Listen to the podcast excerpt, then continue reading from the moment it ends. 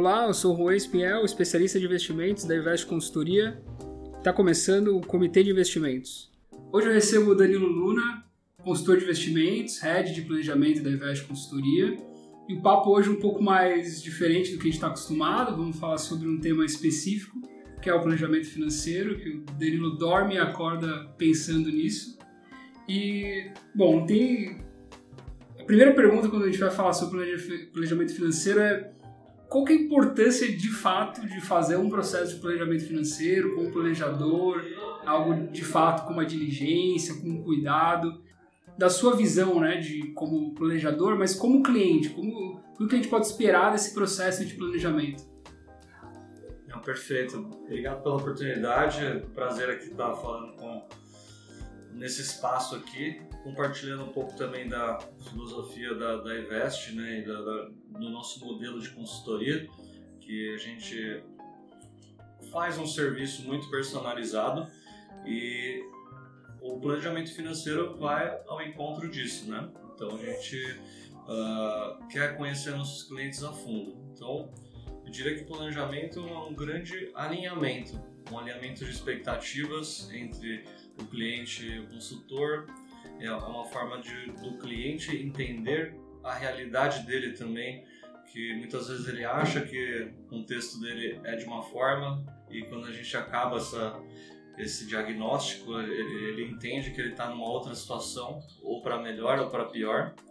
Então, o planejamento nada mais é um, um grande alinhamento e um, uma forma de contextualizar mais a realidade do cliente, porque nesses tempos principalmente né, que a gente vive, que o investimento é muita volatilidade, os clientes de maneira geral não têm um conhecimento avançado sobre o mercado, então a gente uh, o planejamento também é educação financeira, então a gente essa conversa inicial que a gente faz, né, então só para quem está ouvindo a gente compreender, todo cliente que chega na consultoria, ele vai passar por esse processo de planejamento, que é uma grande conversa de geralmente uma média de duas horas, é um diagnóstico inicial e que a gente vai falar de contexto familiar, vai falar da experiência do cliente em investimentos, né? O que, que esse cliente já investiu, né? Muitas vezes o cliente chega e fala, pô, eu sou o cliente agressivo,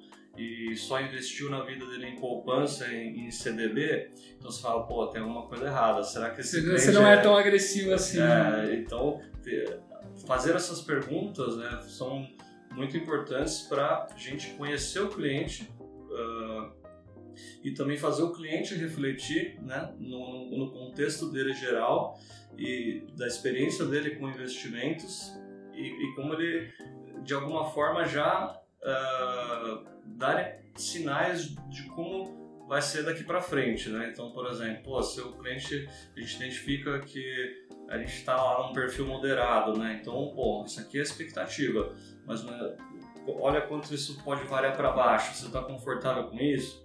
E também, uh, no final das contas, a gente está mexendo com a vida das pessoas, né? É o, é o, é o dinheiro delas, é o recurso delas, suado ou não, Independente aqui, a gente não faz julgamento, pode ter ganhado uma herança, posso ter trabalhado a vida inteira ralando, então isso a gente não julga, a gente só analisa o contexto.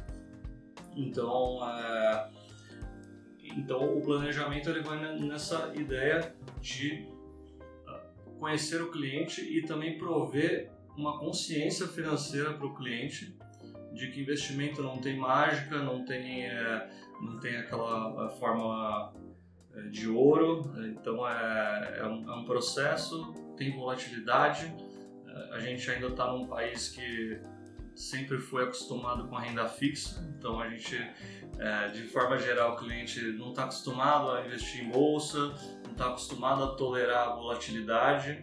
Teve de cliente que reclamou de fundo de crédito tendo volatilidade, né? Nem imagina que a volatilidade gigantesca que tem marcação a mercado de título público, por exemplo. Uhum. Pois é, então na pandemia a gente viu isso na veia, né? Fundos de crédito é, perdendo valor ali, né? Então é, é uma constante educação financeira. Isso ajuda a gente muito na, nessa conversa que a gente tem diária com os clientes de, de ó, oh, isso é que está acontecendo, lembra que a gente falou lá atrás, que já o tá mercado, já, a gente está muito alinhado. Então, de forma geral é isso, a gente faz esse diagnóstico, planejamento é, também para dar uma visão de que onde o cliente está, para onde ele vai, né? Fazer essa reflexão, né? A gente quer que os clientes sejam velhinhos saudáveis, né? Então a gente parte dessa premissa, então nessa conversa o cliente já sai dali tendo uma ideia de que, pô, eu tô na rota, tô fora da rota, ou, ou se eu tô fora da rota, o que eu preciso fazer para ajustar minha rota, alinhar minhas expectativas, será que eu tô é, indo muito rápido? Será que eu estou indo muito devagar? É, será que eu estou bem? Será que eu estou mal? E, porque, na verdade, o que dá ansiedade nos clientes é muitas vezes ele saber que ele está investindo e, na verdade, na cabeça dele ele está, pô, tem que dar positivo. É, tem que, ele não sabe para onde ele, ele, ele, não sabe para onde ele vai. Ele, ele só sabe que ele tem que ganhar dinheiro. Então, é, um, é, um, é uma premissa muito frágil, né? Para você é fazer um trabalho de longo prazo. Então, eu acho que estende um pouco a, a resposta, mas é, via de regra é isso: é um grande alinhamento de expectativas, conhecer o cliente e essa responsabilidade também de você estar tá trabalhando e impactar a vida das pessoas, né? Então a gente também tem essa responsabilidade. É, o, que, o que me vem à cabeça é que essa resposta é que o processo dura em média umas duas horas. Pô, sinceramente, o cliente ficar duas horas lá é um processo relativamente custoso, abrindo a sua vida, contando é, detalhes que talvez você não compartilhe com a sua esposa, que você não compartilhe com a sua família. Uhum. É, e o que isso traz de resultado portfólio do cliente de fato? Isso realmente muda para o cara? Porque às vezes ele está buscando ali 1% ao mês e acabou. Como é que isso. Como demonstrar para o cliente que isso de fato gera resultados? É, a questão do resultado é mais complexa porque não é que o planejamento vá fazer a carteira render mais ou menos, mas uh, você consegue mitigar uh, potenciais estresses do cliente, né? É, então a gente consegue muitas vezes identificar se aquele cara tá mesmo um cara conservador, um cara moderado, um cara mais agressivo. Então a gente ser mais assertivo no, no tipo de solução que a gente vai prover para o cliente. Então, de novo, eu bato na tecla do alinhamento. Né? Então, o resultado ele deveria estar muito alinhado com a, essa conversa inicial que a gente teve.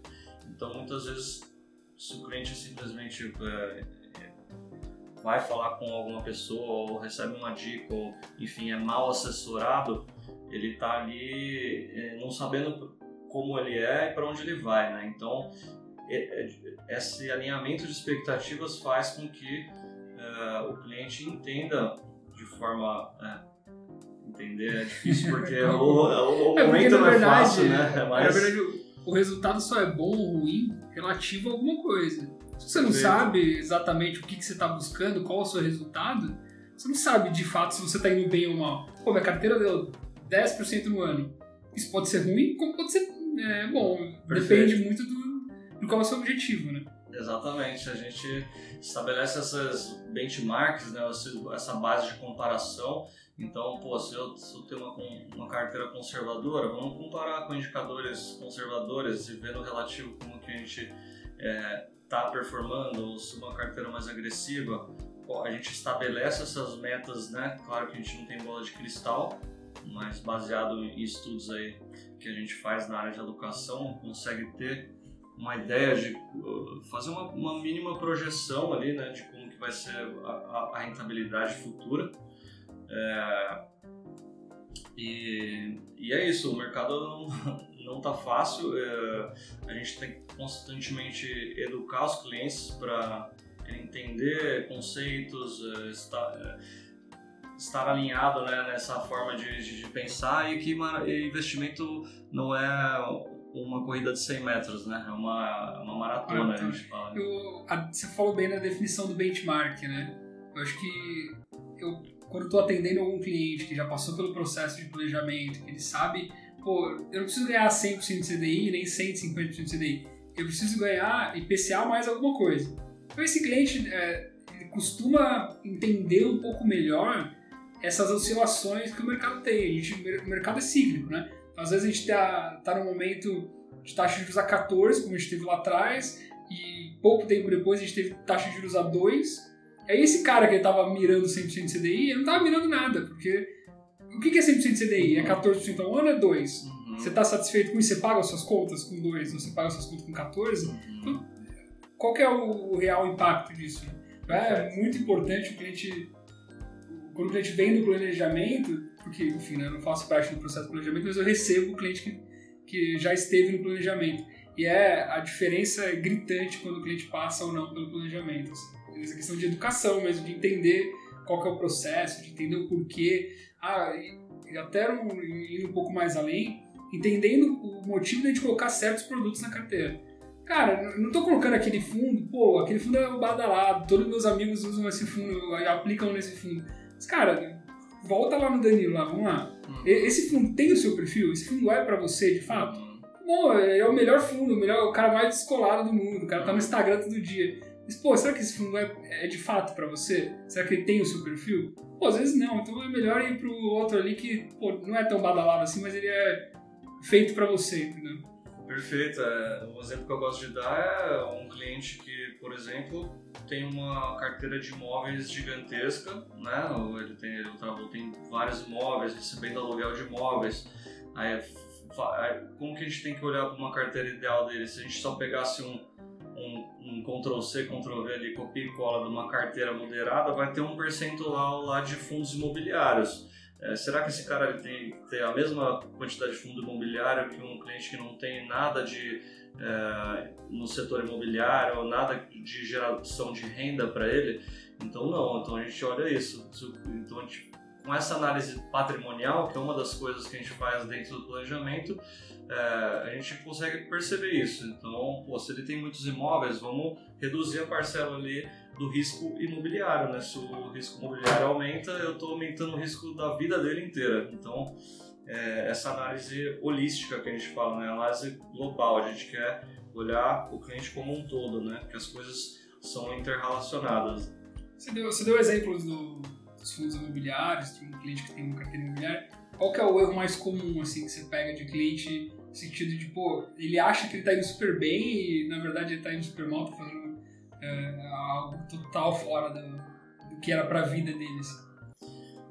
É, isso tem muitos casos, né? Mas é uma forma, a, a, forma mais genérica que a gente vê hoje é os clientes realmente uh, esbarrarem na, na, teoria da prática, né? Do, do mundo real, né? Então, é, não passarem por certas situações de mercado né, por falta de conhecimento ou está entrando agora tempo de mercado tempo de mercado entender que, esse, que esses ciclos acontecem entender o conceito de volatilidade que é algo que uh, o Brasil sempre foi o país da renda fixa né então o cara aplicava na poupança rendia bem o dinheiro então a gente está sendo jogado hoje para esse mundo aí de, de diversificação de, de, de vamos para ações vamos para fundo imobiliário vamos para pré-fixados, vão para inflação longa, vão para alternativos, tem até criptomoeda. Então, eu gosto sempre de falar para eles, ó, se você não gosta de volatilidade, o que, que você tem que entender? A única coisa que não oscila é o CDI, é o CDB, é o, é o, é o Selic. É marcando Selic, ali né? na, na curva. É, tá, ali, ó, tá andando retinho. Pode andar um pouquinho todo dia, mas ele sempre vai, vai subir, né? E agora, qualquer outro tipo de investimento tem volatilidade. Se comprar ouro vai ter volatilidade, dólar vai ter volatilidade, ações, fundo imobiliário, título de inflação, título pré-fixado, de renda fixa, né? Pô, como que a renda fixa tô perdendo dinheiro? Então, é, de novo, caio na questão do, do alinhamento, né? Então, é, quando você, quando a gente transmite esse conhecimento e, e fala sobre esses temas, a gente diminui muito os sustos dos clientes, né? Então, pô, não quer volatilidade? Então tá. É, então você está em um perfil mais de preservação, sendo super conservador, não tolera perder dinheiro. Então, acho que é por aí. E o, você falou de do cliente não tolerar e tudo mais, eu enxergo muito isso do cliente ele é agressivo na alta e conservador na queda. Essa questão do viés pega muito, né? Hoje em dia a gente os clientes que vieram, é, que começaram a investir pós-pandemia, que pegou o mercado saindo lá da, seguindo o Secret Breaks, depois ele pega essa volta inteira, ele acha que ele é um mago do mercado, que nada supera a estratégia maravilhosa dele de comprar e comprar e comprar. Ele fala, não, eu sou agressivo. Eu tenho certeza que eu sou o cara mais agressivo. Não existe investidor mais arrojado que eu nesse mundo. Aí ele toma a bolsa voltando de 120 para 108, ele quer zerar a carteira. Não, já acabou, não, eu tô, eu tô dormindo à noite, eu tô mal. É, é isso, né? Falou tudo, isso é muito comum, né? A gente. É, o, o, excesso de confiança, né? Então, pô, quando as coisas estão indo bem, eu tô confiante que vai continuar indo bem, né? Ou aquele viés de que as coisas vão continuar do jeito que elas foram, né? Então, se eu peguei um mercado de alta, eu acho que aquilo vai subir para sempre. É, e do outro lado, se o mercado cai, né, é a aversão à perda, né? Não quero perder, então aí eu viro o, o, é o leão na alta e o gatinho na, na queda, né? Então, isso é muito comum, muito comum mesmo por é, eu acho que também tem um pouco de, obviamente, quando você começa a ganhar um, um sua carteira começa a se valorizar, você fica deslumbrado com aquilo, né? Então você quer é, que aquilo é, continue para sempre. E, então a gente tem constantemente que botar a bola no chão, botar que ó, não, não é assim para sempre, não é, não é assim que funciona. E, e aí falando um pouco dessa parte de resultado, o que é uh, que é muito importante que a gente faz aqui é o rebalanceamento. Né? Então, se a gente identifica que o perfil do cliente é X, é, ele tem um limite, por exemplo, para investir em ações. Então, por exemplo, vamos supor que 20% um percentual de ações na carteira dele.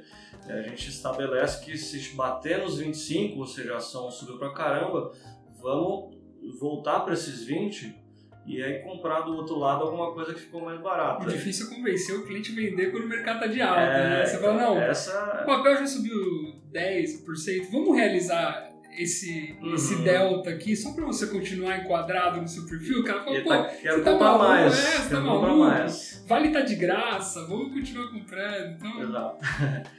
e esse é o tipo de coisa que por mais que a gente tente eh, passar essa, essa coisa, né? É, é muito importante a gente dar, prover dados para o cliente.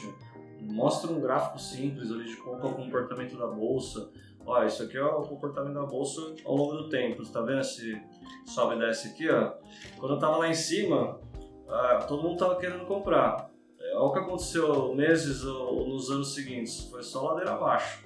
Então, é, mostrar com dados, né? Uh, para o cliente realmente é, ter uma maior compreensão, uma maior percepção. Mas essa é uma, uma luta eterna que é muito difícil de, de, de, de, controlar e eu acho que, querendo ou não, só a experiência do cliente uh, passando por momentos ruins, momentos bons, ele vai realmente uh, percebendo que não, não tem, uh, não tem mágica, né? Que se fosse, se fosse fácil assim, a gente, não, faria, é, a gente não estaria fazendo o que a gente faz. Tem né? motivo para é. existir, né? É. E, e, voltando um pouco para falar do processo do planejamento em si, o que eu fico na dúvida um pouco é o que é relevante ou não para o cliente, para o planejador saber. Por exemplo, é, pô, eu tenho uma casa não sei onde, isso eu concordo que é relevante. Eu tenho um filho que ele quer estudar medicina em tal escola, o quanto isso é relevante. É, eu quero viajar para a Europa daqui cinco anos. Isso de fato é relevante ou não? Ou tenho três amantes. Isso de fato é relevante ou não? É, como que você faz para arrancar isso do cliente, né? No bom sentido de dele se sentir à vontade contigo de contar as coisas e também de segurar um pouco, de filtrar quais são as informações de fato relevantes para aquilo que você está propondo. Ah, perfeito. Acho que é tudo é relevante. Quanto mais informação a gente tiver, melhor. Então a gente eventualmente vai capturar coisas ali que é, isso pode fazer diferença, esses mínimos detalhes, né? Hoje a gente segue na consultoria as melhores práticas de planejamento né, financeiro, então tem lá as diretrizes do, do, do CFP, que é uma certificação internacional, que não existem essas melhores prática, práticas E existem os pilares que a gente aborda, né? Então tem a parte de gestão financeira, que tem a ver com fluxo de caixa, né? como é que está esse dia a dia, o planejamento de aposentadoria, a parte de investimentos, que aí a gente é especialista nisso, né? Então, eu sou um grande generalista, mas a gente aborda todos esses pilares, né? Então, o planejamento sucessório, é, pô, eu tenho um recurso aqui, se acontecer alguma coisa comigo hoje, o que, que, acontece com você? Ou com quem depende de você? Você está confortável com isso? A gestão de riscos, né? Então, vamos supor que o cliente é o único provedor da família, é, ele fala que ele é super agressivo e ele não tem um seguro de vida. Eu falo, você aconteceu, eu tenho três filhos, se acontecer alguma coisa com você, os seus filhos estão cobertos? Então imagina que esse cara está é, tá com uma carteira super agressiva, antes da pandemia ele veio a falecer, o patrimônio dele caiu pela metade e ele tem uma família que não tem de onde prover renda. Então ele dilapidou o patrimônio dele, não tem uma proteção, ele vai ter que realizar um prejuízo para sustentar essa família. Então está totalmente conectado. A gente tocar em questões de proteções, né? Por exemplo, e, ver se esse cliente está é, confortável com, com, com os potenciais riscos dele também. Então, eu digo que a gente como planejador, a gente tem que pensar no pior cenário, né? no que pode dar errado. Muitas vezes os clientes não pensam. E também o planejamento tributário de forma geral, que envolve também, às vezes, se contratar uma previdência correta. Pô, eu tenho um VGBL, tenho um PGBL, tenho uma tabela progressiva, regressiva, o quanto isso interfere né, no, no, no, no pagamento de imposto. É, contratando uma proteção, eu posso otimizar o pagamento de imposto. Então são é, esse, esse, grande check-up financeiro que a gente faz, esse diagnóstico, porque tá tudo interrelacionado, né, interconectado. Então, Eu já uma dúvida sincera aqui é se vale a pena ou não deixar patrimônio de herança ou deixar um seguro. Então eu contrato um seguro gigantesco e torro meu patrimônio ao longo da minha vida e aí, quando, eu, quando vier a faltar, né, é, os meus filhos, minha esposa recebem o prêmio do seguro ou é melhor passar o patrimônio de fato? Olha, é, eu sei é, que tem casos e casos. É, tem muitos casos e cada cliente compreende isso de uma forma. Tem cliente que acha que ele prefere contratar um seguro para isso. Depende do momento do cliente também, se, se ele está, por exemplo, um cliente da terceira idade que chega para fazer esse processo, provavelmente ele não vai conseguir contratar um seguro de vida, já que ele já está numa idade avançada, ele vai ter que contratar um seguro muito mais caro, com uma proteção que talvez não cubra muito.